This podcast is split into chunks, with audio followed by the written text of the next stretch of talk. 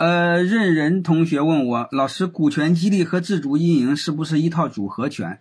呃，我另外我是工程咨询的，毛利比较高，现在十二个员工，我想做自主经经营，现在还不是大平台，担心财务透明对公司不利。另外，如何避免员工离职单干？哦，这你这些问题太多了，我先谈一个自主经营。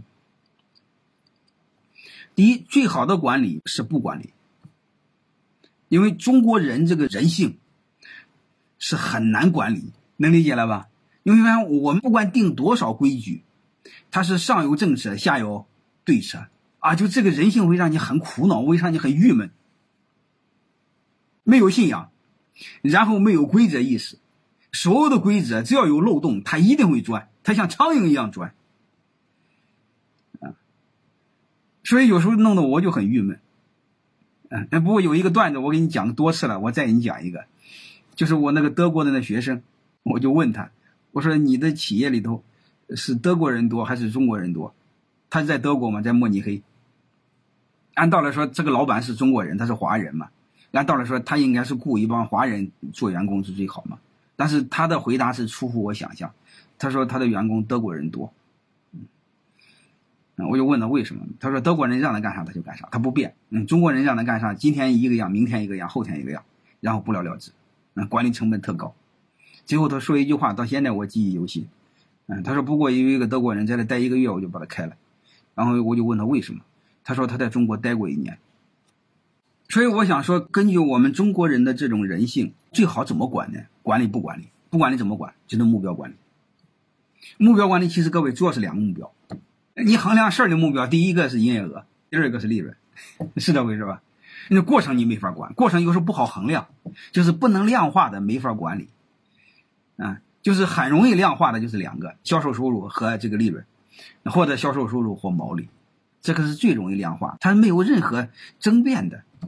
你说有很多事儿的好坏，你没法说，啊，管理一定要先量化，不能量化的不能管理，啊，首先是把这俩给做好。啊，这是第一个。第二个呢，就是过程指标尽可能量化。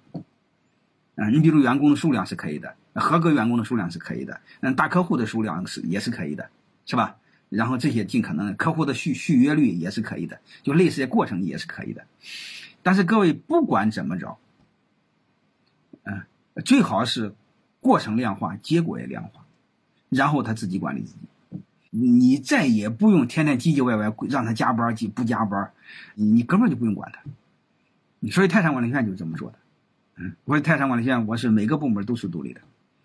嗯，我每个部门每个月都有一个财务报表，而且我细化到每个人都有一个财务报表。嗯，最后那一个数就是他的利润。啊，那个利润我要求是一半充公，一半就是他的，就非常明白。啊，那如果你是亏的怎么办？亏的时候我给他一个季度，如果再亏了怎么办？再亏了就开始有问题了，再亏了你就下去。啊，那员工再亏了怎么办？再亏了就就那有可能就不要你，那或者给你换岗。啊啊，就是这么个结果。这样的话就把管理变得简单，就是管理做到没有管理，这是第一个。第二个呢，就是你会发现把这玩意算好之后呢，他还有一个不好在哪呢？就是如果他很优秀的话，他突然会发现干的再多也是你的。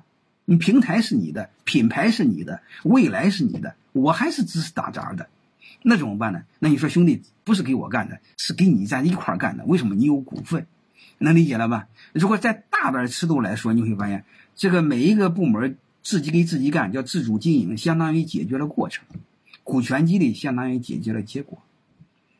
啊，我们管理一定要又要关注过程，又要关注结果。大概就这个意思，好吧？那不管怎么呢，你们要把管理理解透了。我是研究管理多年，嗯嗯，我对人性的理解是很痛苦的，嗯，但是我们没法回避啊，怎么办呢？最好就是做到让他自己管理自己，做到不管理。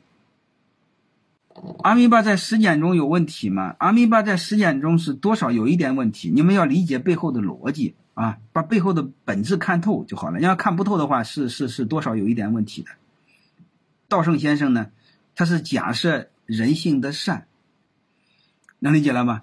嗯，阿弥巴的底层是假定人性是善良的，然后崇尚利他。我我想说，这个文化在日本可能有，但是兄弟们，这个文化在我们这片土地上没有。嗯，如果你要硬学它，一定会把你给搞死。就说白了，它最底层人性的假设是有问题的。嗯，我相信道圣先生是可以，是聪明智慧的，他是可以的。嗯，但是我认为我不可以，我们这片土地上人不可以。啊，好吧。所以第一，他人性假设是有问题的。你知道这个错了，下边全错了。嗯，第二个呢，阿米巴呢，他建立的独立核算，他的独立核算用利他独立核算，他是可以的，因为日本是终身雇佣制。终身雇佣制，你会发现他必须又靠看眼前，又看未来。我们的员工他只管这两天爽，公司死活和他没关系。所以我们不是终身雇佣制，他没有主人的意识，没有内驱力。说白了就是攻心就会弱。你让他独立核算，内部狗咬狗算账，他肯定先考虑他自己，不会考虑别人。还有一个就是他的自主经营、独立核算，你看他日本文化，另外还有一个内驱力。就是他很少和利益挂钩，他更多的和精神奖励。他为什么可以呢？日本你会发现，他有一个天然的羞耻心，就是日本他把我们中国的好的文化都学了，孬的他都不学。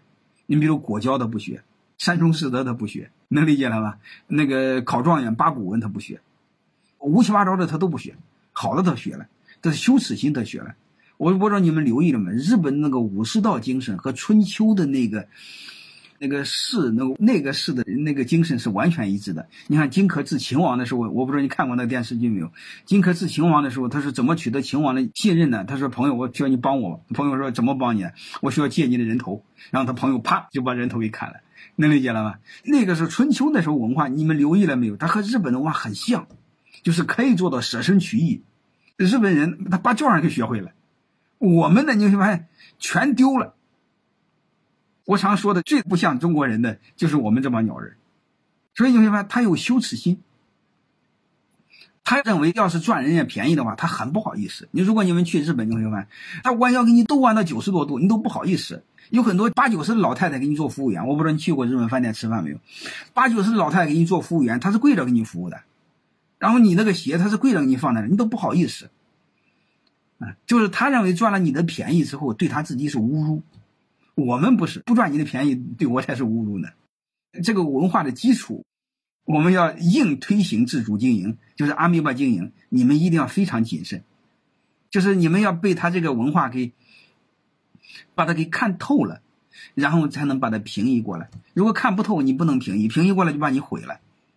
嗯，能明白吗？所以泰山管理学院有一门课不叫阿米巴经营，专门叫自主经营。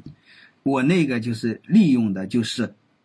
在人性自私的基础上，人性不会利他的基础上，人性没有羞耻心的基础上，人性只为自己利益的基础上，我建立了自主经营体系。底层是不一样的，表面上是一样的，各干各的啊，底层不一样，这个你们要去思考啊。然后就说白了，就是我利用了人性的自私，我又要考虑让他关注眼前利益最大化，又让考虑未来利益最大化。越能考虑关注个体，越能关注集体，啊，就是这四个平衡。啊，管理的本质是尊重人性嘛？那你怎么办呢？我们人性就这样了，你怎么办呢？啊，这就是我们要去思考的啊，这是我的看法啊。这个不管什么，你们要去思考。嗯，就是我用了很多的一些机制啊，我更多的是你比如我刚才谈到阿米巴经营，很多用的是内驱力，我更多的是用的是外驱力。你比如我们对利益的诱惑。嗯，对这个自我淘汰的诱惑，因为日本终身制它没有淘汰，嗯，能明白吗？把内需外需充分结合，它不一样的。这个我就说这些吧，不管什么，就一个事儿，就是你们不管做什么事儿啊，你们尝试把底层看透。你们尝试只要把底层看透，很多事儿迎刃而解。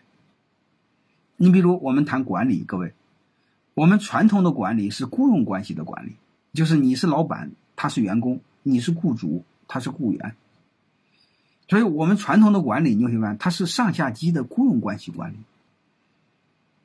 那个管理六七十年代的人是行的，你比如我七十年代的人，你看我天然的是尊重领导，天然的听领导的话。你要按这个逻辑，你管理九零后、零零后，你看那帮鸟人才不搭理你呢，是吧？你比如六零后、七零后，逢年过节知道给领导发个微信，有时候还送点小礼。现在的熊孩子，九零后、零零后，他根本就不搭理你，他看你不顺眼，他就想离开你。别说是给你问个好，门儿没有。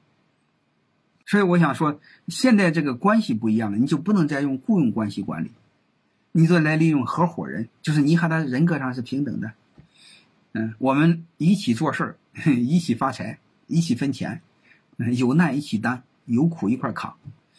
我们要建立这样的逻辑体系。其实各位，你们只要把底层看透，方法慢慢就会找。嗯，有时候你们问我很多问题，我没法回答在哪呢？你底层是错的，我上面告诉你也没有用。你比如你说我孩子玩爱玩手机怎么办？嗯，我孩子考不上学怎么办？嗯，我孩子学习不好怎么办？你说这是结果，原因是什么？原因是你几十年认知出现产生的结果，对吧？你你非要直接改你那个结果，你几十年的认知的错误不改，我是没法给你结果的。就看病也是一样，三分治疗七分养的，是吧？是这回事吧？你看他底层东西得调过来，底层我就说你们对很多问题根本的认识，你把那个看透，很多都看透了。我给你们讲课就特喜欢讲这样的事儿，因为底层东西看明白，表现形式上你你就愿意找方法，最起码你知道什么是对错。当你能会辨别对错的时候，你就好了嘛。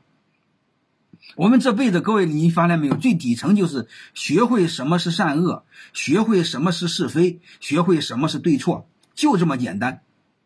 善恶是取决于对良知的理解，是非取决于你要纯逻辑的推理，好坏就是价值观了。你比如很多人，你在这认为我是个坏人，你们有很多人认为我是个好人，能理解吧？那个是没有标准，那是价值观的问题。但是各位，善恶是有标准的，是非是有标准的。但是我们上学不学这玩意儿。你比如我们上学从来没有学过逻辑学，没有学逻辑学，我们是不知道是非的。你代表很多女孩子被男人忽悠，你知道我女人都骂男人是渣男的，因为他没有学过逻辑学，一忽悠就上钩了，然后突然发现男人都不是个东西。嗯，就是我们的认知有很大的盲区，我们慢慢要思考。你们有机会是可以学学逻辑，学学推理，啊。然后再慢慢慢的学会什么是善，什么是恶，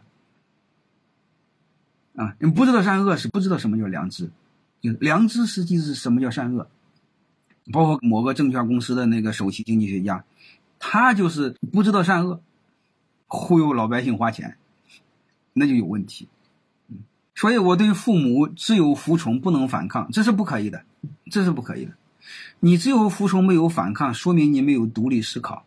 没有独立思考就没有独立人格，嗯，然后你以为是善良，其实是懦弱，其实不知是非，不知真假，嗯，叫小善是大恶，看似善良，其实在作恶。为什么？因为你这样的话，父母把你毁了，父母把你毁了，等父母老的时候，你发现就没人养他了，能理解了吗？你要有独立人格，可以独立生存，你父母老的时候，你就可以照顾他，能听懂了吧？所以各位，我们在年轻时候该得罪谁就要得罪谁，先做好自己，不要被别人绑架、被道德绑架。特别是你们在座很多孩子，一定要明白这个事良知是用来判断善恶的，好吧？是非是逻辑判断的，好坏是价值观判断的。嗯，我信阳明心学吧，阳明心学不错啊，但是你们要知道怎么回事王阳明的心学，你叫治良知，心即理。但是不管怎么着，我认为他把善恶还是没说明白。你知道是他是谁的大臣就知道了，能理解了吗？他是权力的臣子，嗯，他其他的都都没问题，知行合一各方面都没问题。我认为最底层还是没说明白，因为首先他自己没搞明白，他不是真正独立的知识分子，他是圣人没问题。你要知道圣人是谁封的，是权力封的，你能理解了吗？